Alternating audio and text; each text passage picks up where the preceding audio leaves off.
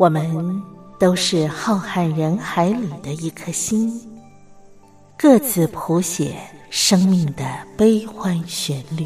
天上每颗星唱着一首歌，是我是你，我亲爱的兄弟姐妹，你在哪里？亲爱的兄弟姐妹，你在哪里？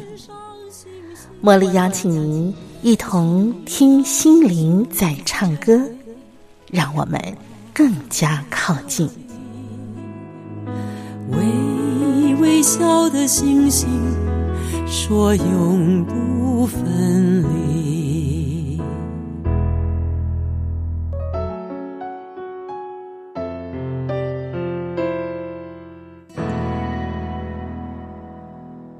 听心灵在唱歌的好朋友，您好，我是茉莉，在台北问候您。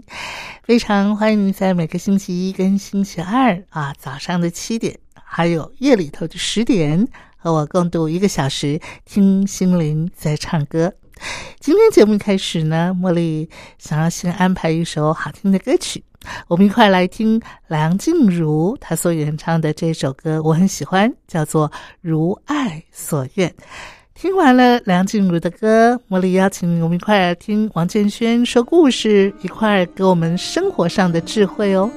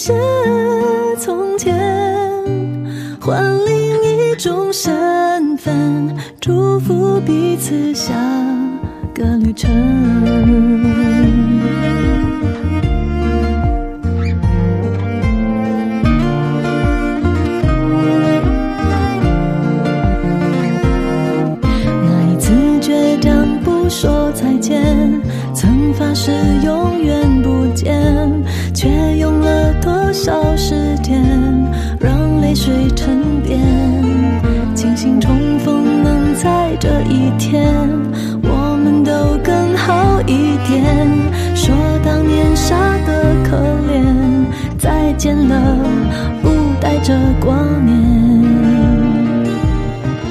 历练让我们都变得比从前更温热，抹去了尖锐，没有谁对谁的亏欠。离开后的心碎，两界里的后悔，都不是故事的终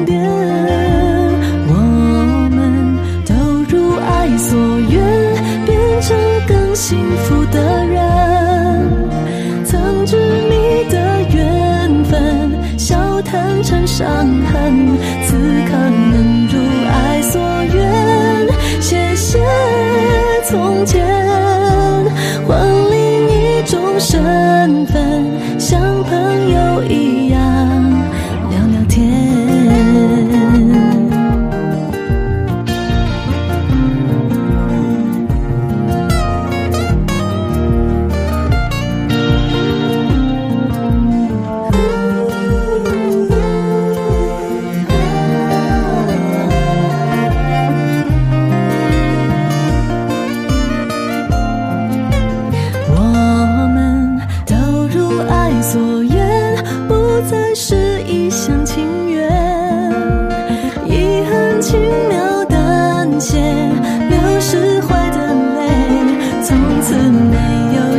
失了，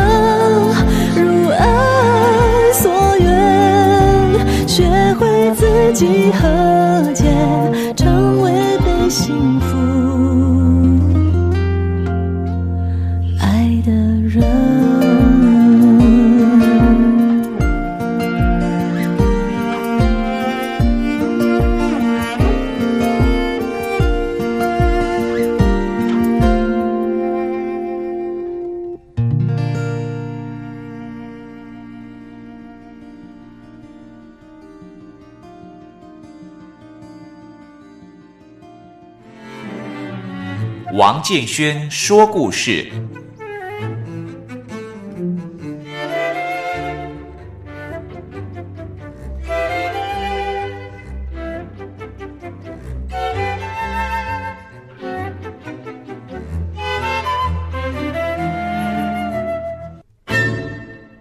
各位好朋友，大家好，我是王建轩。从前啊，我们隔壁的邻居了养了一条大狗，家里啊不能有客人或者有什么声音，一有啊那个狗就会叫，讨厌死了。我们就跟邻居讲了好几次，讲了也没用，怎么办呢？难道要为了一条狗要跟邻居告到警察局去吗？我们常常不是说远亲不如近邻吗？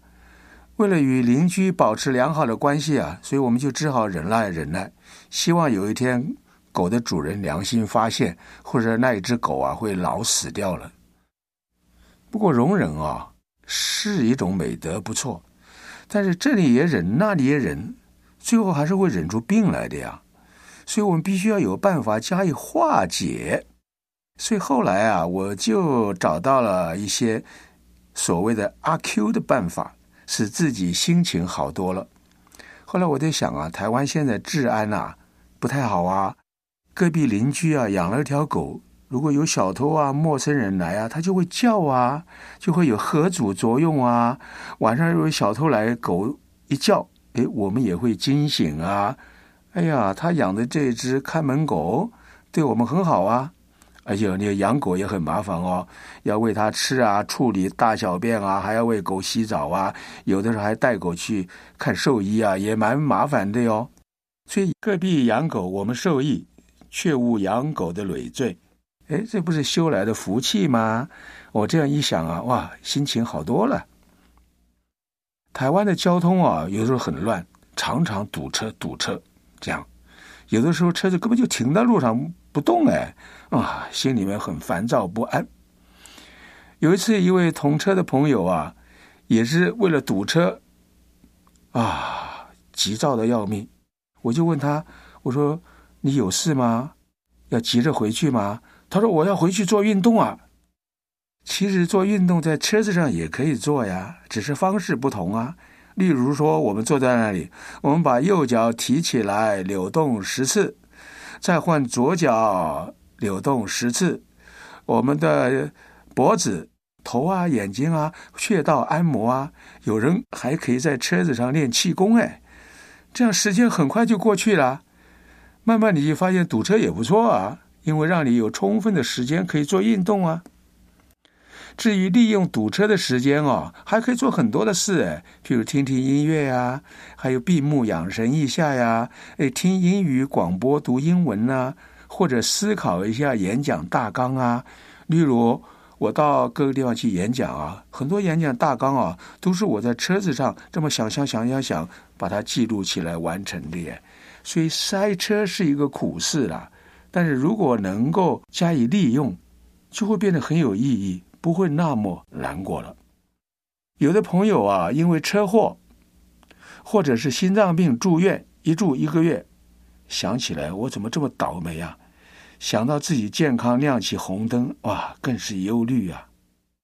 但是有人啊，终身忙碌，从来没有休息过。他说：“好啊，我现在心脏病住院啊，车祸住院啊，这是老天爷强迫我休息呀。利用休息住院的时间，躺在床上好好想一下自己的一生，是不是有很多幼稚和亏欠别人的事啊？是不是应该有些看法有所改变啊？就在那里思想思想，哎，自己就进步了很多呀。庆幸啊，大难不死，必有后福。”也有人庆幸啊，哇，有心脏病，早日发现，早日治疗，否则危险更大呀。那你想了这些以后呢？啊，车祸及心脏病住院啊，就不会那么认为倒霉的事了。所以人生有很多的事啊，就看你怎么想。你想着健康，你就会愉快；想着很难过，就悲伤多多。更重要的呢，你那个悲伤多多也于事无补，只不过愁上加愁而已。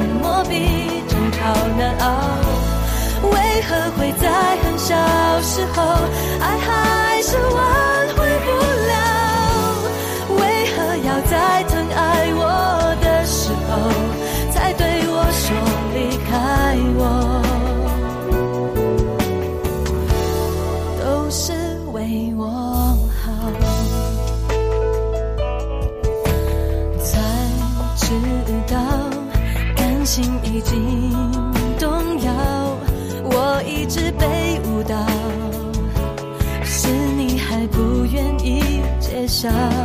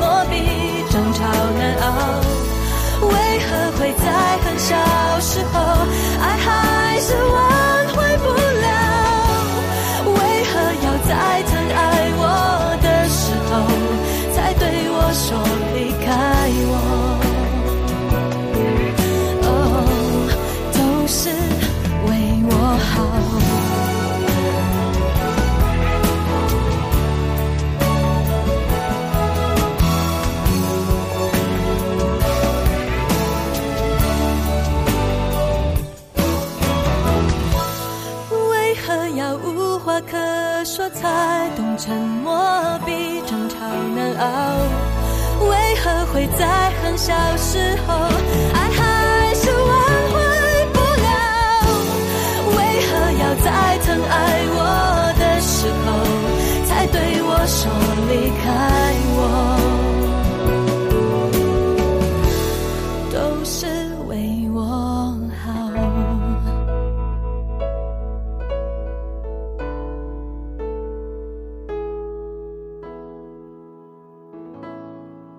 欢迎朋友们收听我们今天的节目单元。不晓得你还记得吗？在上个礼拜的时候，茉莉为您邀请到了中华电信基金会啊，他们啊呃所举办的一个蹲点台湾的一个计划。茉莉为您邀请到了承办人啊嘉怡，还有另外一位同学啊。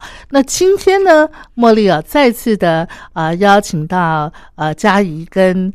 啊，另外一位同学啊，不是上礼拜的那位同学，他同样也呃参加过这个蹲点台湾的这个计划。那么呃，虽然这已经是一两年前的事情了，但是呢，呃，我想啊，对于同学他呃个人的一些成长啊，或者是呃甚至未来的一个规划呢，可能都有一些影响。所以茉莉今天呢啊再次的邀请他们两位来到节目当中。不过嘉义今天说呢，呃，就让同学们好好发挥哈。所以呢，今天我们就请啊这位呃曾经啊，因为他现在已经毕业了，是我们中正大学。学财经法律系的呃石婉晴啊，婉晴啊，我们邀请他来跟我们大家分享他的蹲点台湾的一个计划的经历哈。婉晴你好，Hello，是婉晴，你现在已经毕业了，对不对？对。那你那个时候呃，参加这个蹲点台湾计划的时候，是你大四吗？大二暑假。哦，所以也是两两三年前了，二零一七年的七月哦，好好好，蛮久了，哎，是哈，三四年了，是不是？是是，你可不可以先跟我们听众朋友来分享一下，当年你是怎么知道这个中华电信基金会有这个蹲点台湾的计划？然后呢，你自己设计了怎么样的一个计划内容？好，嗯，其实我会看到。就是中华电信基金会有办这个活动，只是因为刚好我有一天上完课之后走在路上，然后公布栏有贴海报资讯。那我平常就是一个走路经过公布栏，一定会把每个资讯都看完的人。是哈，对。你之所以会把每个资讯都看完的一个出发点是什么？因为我对于那上面的资讯是有好奇心的，所以他只要一换海报，我就会发现，哎，今天换海报了，那我要看一下他换了什么。是是是。是，所以你就是从你们学校的公布栏海报上发明这个讯息的。对对对，嗯。然后我当下看到之后，我就马上拍照起来，然后回去传给我室友，因为我们当初大学的时候是四人一间，是对，我就问我室友要不要一起参加，这样，嗯嗯。所以后来我们就透过第一阶段的书审，在第二阶段的面试，面试还有分团体面试跟笔试，是，然后一路就到了。执行的这个计划了哈，不过我知道蹲点台湾的计划是两人成型嘛，对，那你们室友不是室友不是四个人吗？对啊，对啊，但我当初会因为我的另外一个伙伴是法律系。哦，他我们不同系，但我们都是法学院的学生，嗯，那那时候就会发现我的室友他跟我一个很特别的地方是，虽然我们都是读法律的学生。但我们对于法律以外的事情，像是社会关怀，或是对于去做有意义的事情，是认知上是一样的，而且是真的会去行动的。嗯，所以可能比起其他室友，我会觉得我跟他的频率更靠近。嗯嗯嗯，啊，是。那你们设计的一个蹲点台湾的计划是什么呢？嗯，因为当初就是这个计划，它的宗旨就是要一手服务，一手记录。所以我们在十五天的蹲点当中，除了有拍摄一支大概七到十分钟的纪录片以外，嗯，我们还有做服务。那它这个服务其实它主要是看你这个社区的需求，然后根据社区的需求去设计一系列的课程。那我们当初接触的是教会的青少年，那这些青少年大概是落在国二到高二之间，嗯，所以我们当初设计的课程主要是。第一个是青少年的自我探索，因为那时候发现社区的青少年，他们对于未来想要干嘛，甚至高中毕业后不想要读大学等等的很多原因，其实他们都是因为可能身边的人就没有读大学，所以我自然而然就也不会想要读大学。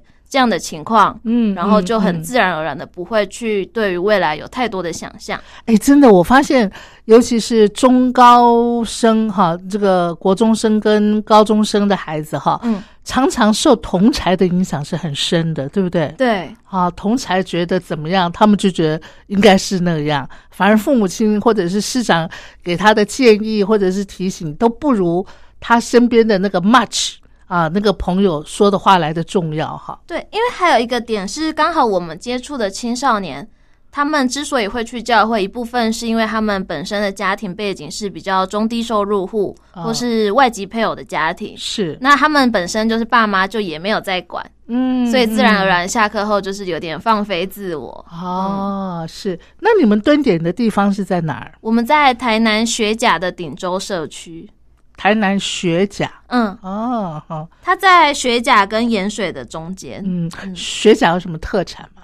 学甲虱目鱼吧，哎，好像是，好像是哦，是。然后盐水有风炮，风炮哦，好好好。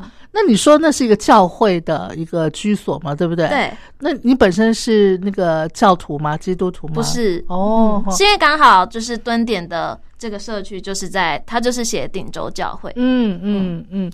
那你们在那边蹲点了几天？十五天。哦，所以你们的时间也算蛮长的哈。对，十五天，十五天就是呃日日夜夜都跟孩子们在一起嘛。其实没有，因为小朋友，哎，因为那些青少年大概九点晚上九点就会回家，嗯，但我们是住在教会的，嗯，那他们大概早上六点就会来，所以我们相处的时间是早上六点到晚上九点左右，那也很长了耶。对啊，那这十五天你们要帮他帮他们安排怎么样的内容呢？嗯，我们因为。我们一部分是因为要拍社区的纪录片，所以我们刚好也是透过这些青少年，就请他们带我们去认识社区。嗯，那还有透过刚刚提到的青少年的自我探索课程，嗯，然后以及因为他们本身在教会就有固定的课程要上，是像是写功课啊，或是一些团契，或是主日学，嗯，这些本身教会就安排的课程在里面。是，嗯，那这些孩子们他们本身是教徒吗？其实都不太算耶，因为我有问过他们说，那你们会叫自己是教徒吗？他们也就说还好，但他们都还是很乖的，会去上课。哦，那教会里头的牧师啊、牧师娘啊，他们会来关照他们吗？会会会，就是每天都会看到，因为我们睡在教会里面，其实我们就是睡在牧师跟牧师娘的隔壁间。嗯嗯嗯，所以我们早上起来刷完牙、洗完脸下去找这些青少年的时候。牧师跟牧师娘其实也都起床了，是就会跟着我们一起行动。这十五天的一个蹲点的活动哈，尤其是在跟这些青少年的孩子接触的过程当中，有没有什么让你印象很深刻的？有没有？印象很深刻，嗯，或者是说，呃，让你有触动到你的，比方说让你很感动的啦，或者是呃很心疼、很难过的啦。或者是很开心的啦，有没有？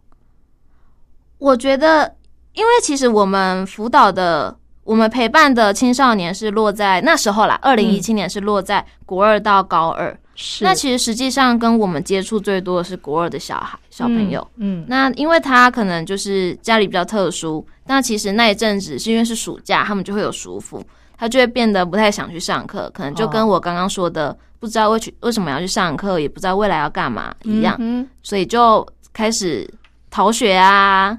然后到最后逃学到警察就来教会找我们，就说：“哎，这小朋友怎么都没有去上课？是，就老师都来报警了，这样。”嗯嗯嗯嗯，对，所以后来其实就有发现说：“哎，那他平常可以跟我们好好的相处，那为什么遇到上学？”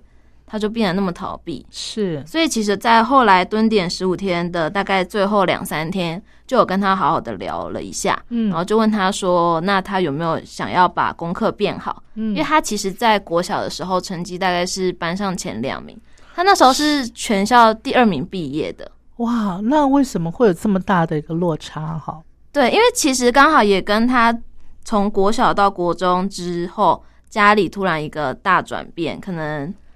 妈妈突然不在，然后爸爸又有一点什么心哎心理上的疾病等等的，对，所以他比较后来就变得比较有点像是迷惘或是迷失方向吧。是对，所以那时候就有一个想说，哎，那刚好我周末也有空的话，是不是就可以来跟他一起做一点什么事？嗯哼，对。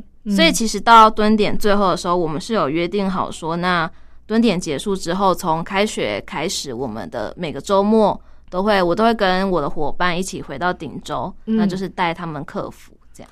你从哪里到鼎州啊？哦，我是在嘉义的中正大学读书。哦，对，所以我就是那个时候是每个星期六早上大概七点四十五会搭车，嗯，那就是搭公车到民雄火车站，嗯从民雄火车站搭火车到新营火车站，再转公车到鼎州。哇，那到了鼎州差不多几点了？九点，哎，十点二十。哎，那真的是要很有心才会做这些事情哎。对啊，是哈，你持续了多久？那个时候我们前半年就是我大，哎，我二零一七年九月到二零一八年的一月的时候是每个礼拜六都去。嗯，对，嗯但是其实我们因为那有点像是我们尝试的第一阶段，就是要陪伴他们做客服。是，但其实你当初也当初的目标就是把课业带起来，嗯嗯，但其实到后来你会慢慢去研究说，那他们功课不好的原因，或者是他们不想读书那个背后的问题到底是什么？是，所以我们到后来其实比较像是在研究这些小孩背后发生什么事情，然后慢慢去转型我们的客服。嗯，所以大概半年之后，我们从最简单的一般的客服，到后来我们会去把重心放在如何让他们可以顺利升上高职，因为升上高职不一定要功课好，嗯，他还需要可能具备一定某一个项目的能力，或是有兴趣的方向。是是，嗯，哎，这个其实已经不是当初你们设计那个蹲点台湾的一个计划内容了嘛，对不对？对，就有点像是相处久了之后，会慢慢把问题挖得越来越深。是是嗯是是，哇！我听你这样分享，我觉得你跟你这位室友是不是？对你们后来持续半年之后，还是继续在做这些事？我们后来转型成，因为小，因为他们要读高职嘛，嗯那他们就有设定目标，譬如说国二的弟弟，他的目标就是要读餐饮科，嗯嗯，所以我们后来转的方向是把更多的比重放在教他如何炒菜、是煮饭，让他一部分是也刚好让他的生活起居可以更稳定，二部分就是为了他为了他一年后的餐饮科做准备。嗯，那你们做这些事情是持续的？中华电信基金会有给予你们怎么样的协助吗？还是就是你们自己在做而已？嗯，没有。哇，其实十五天过后，嗯就是那时候有跟基金会聊过天，那基金会也就是非常乐意的说可以帮助我们做这件事。但我们后来并没有跟基金会合作，原因是因为我们一部分是也还不确定自己该怎么做，嗯就是有点像是尝试的阶段，是对啊。嗯二部分就想说，那我们就先靠自己的能力能能力来试试看。嗯嗯嗯，我我们先听一段音乐啊，音乐过后呢，我想可能听众朋友跟茉莉一样也很好奇啊，不晓得这些孩子后来他们的发展怎么样，待会儿呃再请那个婉晴来跟我们分享啊。来，我们先听一段好听的音乐。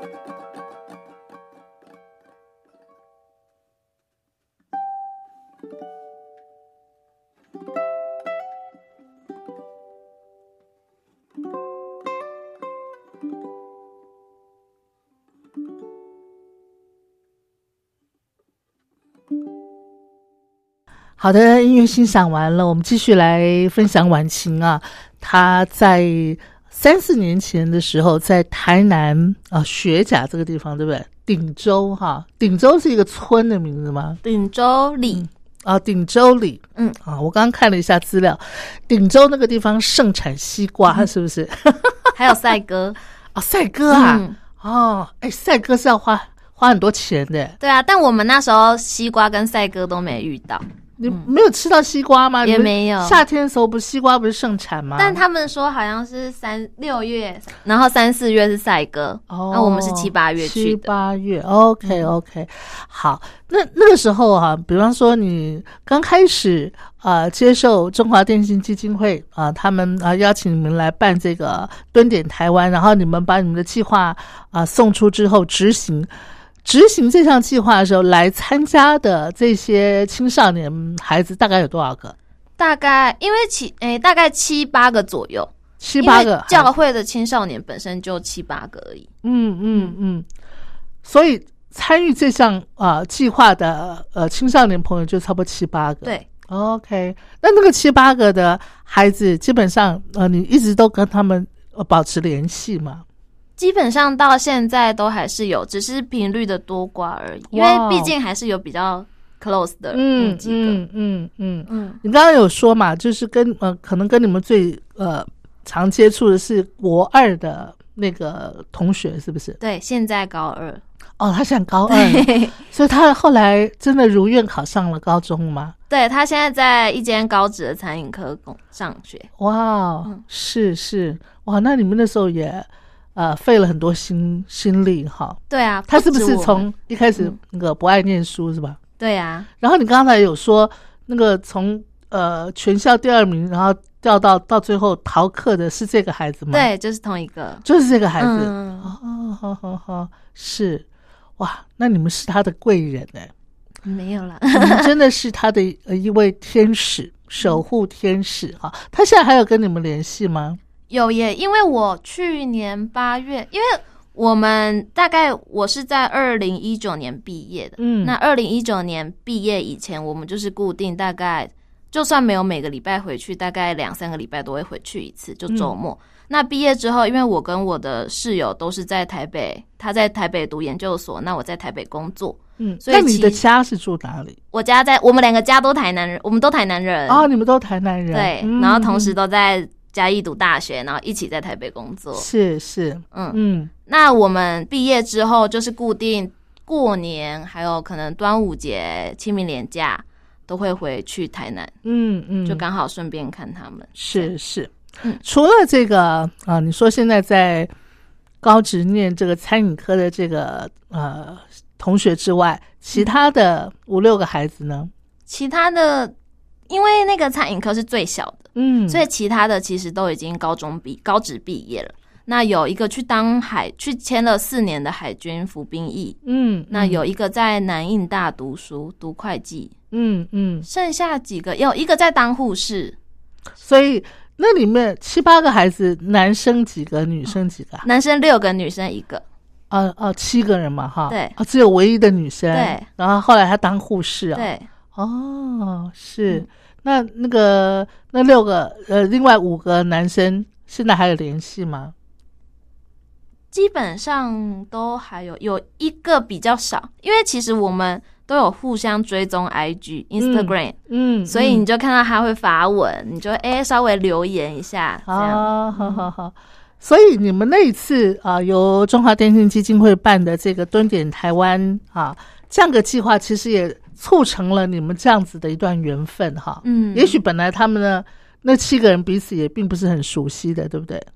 他们，因为他们都在不同的学校读书，哦，不过他们七个蛮算熟悉嘛，因为他们一定都是同一个国小，因为那个、那里就只有一间国小。哦哦，对，但他们、他们每天都会去教会，所以也算熟悉。然后他们的家庭背景基本上是比较弱势，是不是？嗯，就是中低收或外配。哦，外配哈，嗯哼哼，外配的平那个那个比例高吗？在你刚刚说那个鼎州那那个那个区域来讲，哦，你说在社区里面吗？对，这个我不知道耶，我没有特别研究。嗯，那你上回就是呃，不是上回了，三四年前那个计划，你对于顶洲这个地方，你有什么了解吗？我那时候去的时候，觉得真的是很乡村，因为我们要去，我们附近只有一间杂货店，那个社区，那你要到最近的 Seven Eleven，你骑脚踏车要骑二十分钟。哦，而且二十分钟啊？对。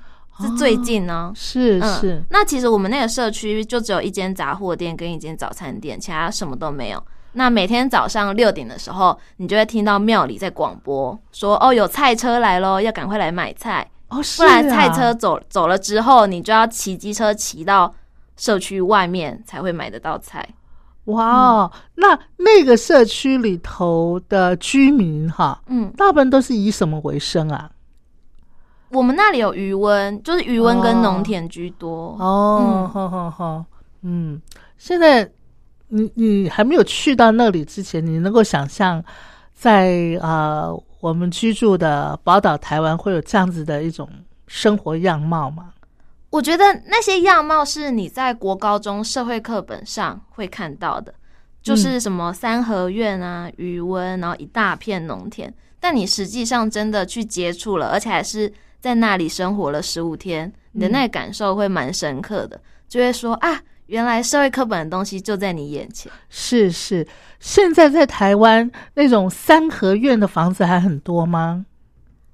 应该很少吧。但我我阿昼家是三合院，但现在也都没住人了。是吗？哈，我觉得现在呃，怎么讲，就是都市跟乡村。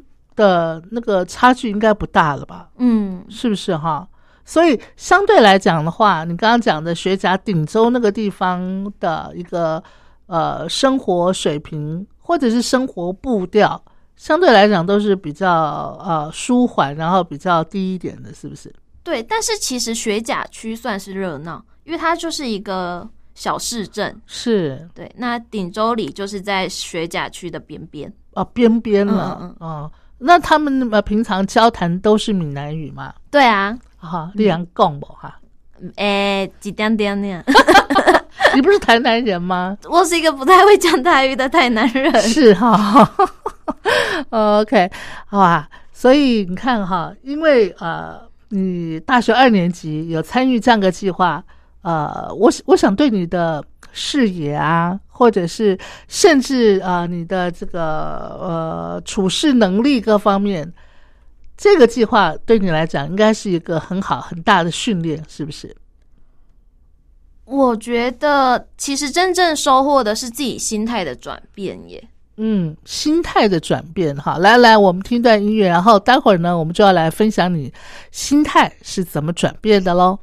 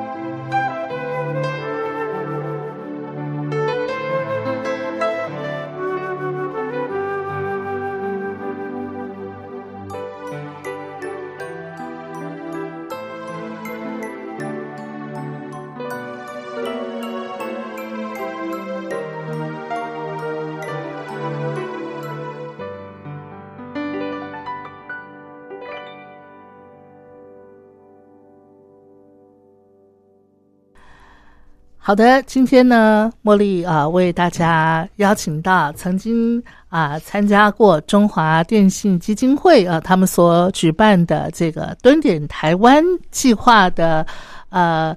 在呃，曾经啊，因为他现在已经毕业了，中正大学财经法律系念书的石婉晴啊，我们邀请婉晴呢来到节目当中，跟我们分享在三四年前啊，他曾经到呃我们台湾台南啊的这个学甲啊那个地方有个村吧哈，是不是叫定？呃，里啊，鼎州里，鼎州里这个地方呢，来实施啊，他们啊这个蹲点台湾的计划啊。那刚才我们也分享了啊，婉晴她在这蹲点台湾的十五天当中啊，呃，他带着呃这个六七位小朋友啊，带领他们的呃从一开始的这个克服，然后慢慢引导他们啊，比方说自我探索。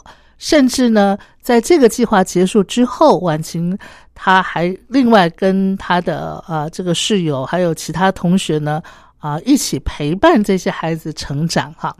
那婉晴刚刚说，其实您当初参加这个蹲点台湾的计划，对你来讲，呃，最大的收获是心态的改变哈。嗯所谓的心态改变的呃意思是什么呢？嗯，我觉得，因为其实我们在蹲点的时候，我们有点算是包含后续的服务陪伴，有点像是分两个阶段。第一个阶段比较像是带课后辅导，嗯，那第二个阶段是真的发现哦，他需要上高职，他的可能需求是比较偏向更实际的东西的时候，那个心态转变蛮大的。因为一开始你就会想说。哦，可能只要小孩子成绩好，他就可以上好的高中。那你这个第一阶段的思维比较是站在自己觉得嗯可以这样做的立场在思考。那第二个阶段的转变更像是哦，发现他真正背后的需求，真的是从而替他算是量身定做嘛，或是因为发现他的确是需要这个东西而去做的。嗯嗯，我觉得那个差别不太一样。是，嗯，那这对你你自己有什么影响呢？我自己有什么影响？嗯，我觉得从第一阶段转到第二阶段，算是一个慢慢发掘自己同理心吧。哦，嗯，就是看，就是会发现说，哦，以前可能我觉得我以前不会讲说是同情心，因为我也没有到同情，嗯，就是会觉得啊，跟他们陪伴，然后分享资源、分享知识是好事。是，那你到后来真正有了同理心之后，你做什么事情，你都会先。站在他们的立场去思考，嗯，然后并且会去思考说，哎，我这样做对他们是好的吗？以及这样子他们会不会有什么其他的想法等等的？嗯，因为其实他这个整个背后的问题蛮大的。你一开始会以为说，哦，好像功课救起来，他的人生就会不一样，嗯，但后来会发现，其实他们几个大概七八个青少年，他有点像是一个社会不平等的一个缩影，嗯，因为他们现在。可能国高中生阶段课业不好，但他的背后可能是因为家庭的影响、社区的影响，或者是学校同才间的影响，去导致他的成长历程有一点不太一样。嗯嗯，对，所以我觉得他可能不单单只是功课。不好，对对对，他其实背后复杂问题太多了。是是是，就像你刚才说的，他背后的复杂的原因很多，对不对？那有些其实说句老实话，嗯，可能单单凭你要帮他解决他背后那么多复杂的啊这些因素，可能会蛮困难的哈，嗯对不对？是像你就没有办法扭转他的家庭背景啊，对不对？对啊或者是说，呃，可能是那个父母失和的这个状态啊，嗯啊，那那这样子的话，嗯，呃，可能你在呃实际要协助他的过程当中，有很多地方就挚爱难行，对不对？对，那那碰到这种状况的时候，你怎么样去调整？怎么样调整？嗯嗯，其实我们第一阶段只有实施半年，是，然后那个时候的第一阶段，我们基本上的互动就是只有我们跟教会还有青少年三方在做互动。是那其实到第二阶段之后，因为时间长了，跟社区也熟了，所以其实到后来我们串联了蛮多的资源，不只是我们学校这里本身生活周遭的同学会来认识鼎州以外，嗯其实包含这些青少年的社工，啊，还有社区的早餐店的阿姨，还有国小的校长，嗯，就慢慢熟了之后，都会有所串联。那我记得印象很深刻的是，就是有一次，其实我是在脸书的私讯嗯收到一个社工的讯息，是但我其实完全不认识他，嗯，嗯他就突然来加我好友，跟我说：“哦，我是透过国小校长来。”知道你这个存，知道你这个存在，然后也知道你嗯嗯跟青少年们很熟，是，所以我想要就是来跟你讨论一件事。嗯，所以我那时候就问他说：“哎、有发生什么事吗？”嗯他就跟我说，因为最近社会局想要知道说，可能青少年他们升上高职之后有没有想要住宿啊，嗯有没有想要预想要什么样的交通方式，或者是他的生活要怎么打理。嗯，然后，因为其实社工基本上在去询问这些家庭的时候，通常都是被拒绝或是进不去的。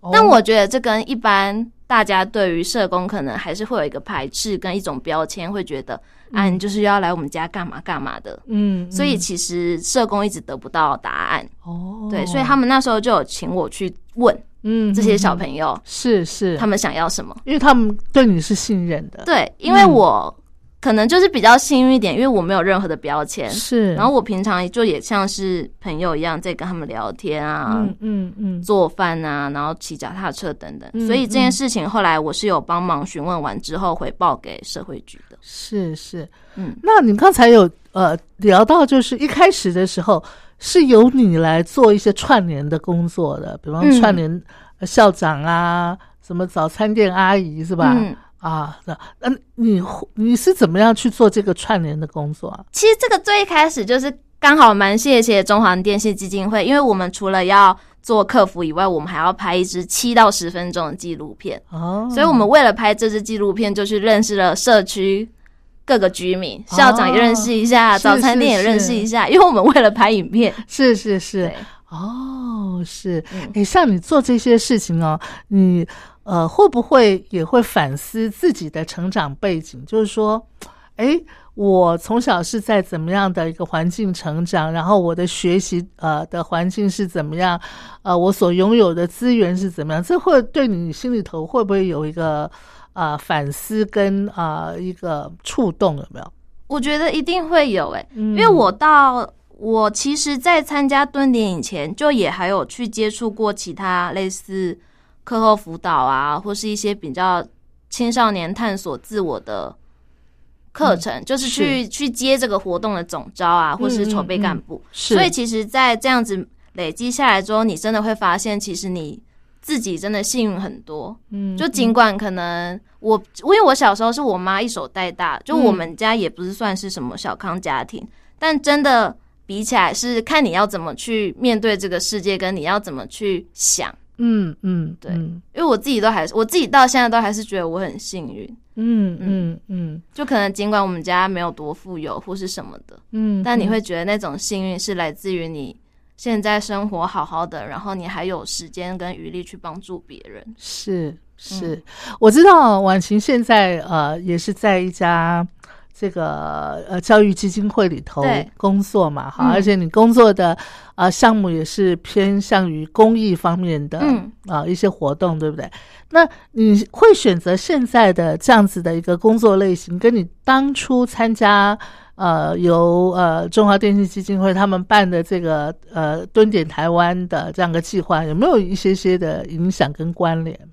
我觉得蹲点台湾计划比较像是我过程中的一个种子，就可能我参加了很多事情，然后慢慢种下了各个种子。是，然后其实我一大学一毕业，我就投入非营利组织工作。嗯嗯，然后一直到现在，可能到第我现在这个是第二份工作，也都是非营利组织。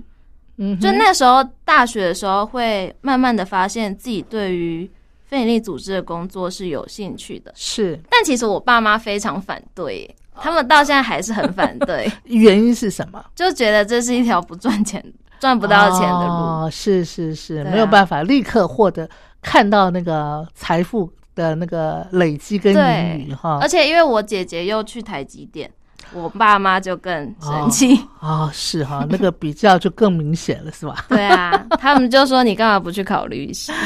哎呀，但是呃，每个人都有每个人的一个人生的理想跟目标嘛，哈，嗯是是。不过我想，虽然你爸爸妈妈这样讲，但是他们还是尊重你啦，你你才能够继续在你现在这个工作的那个领域里头做啊，对啊，对不对？就是要不然家里早就闹革命了。每年过年碎念一下。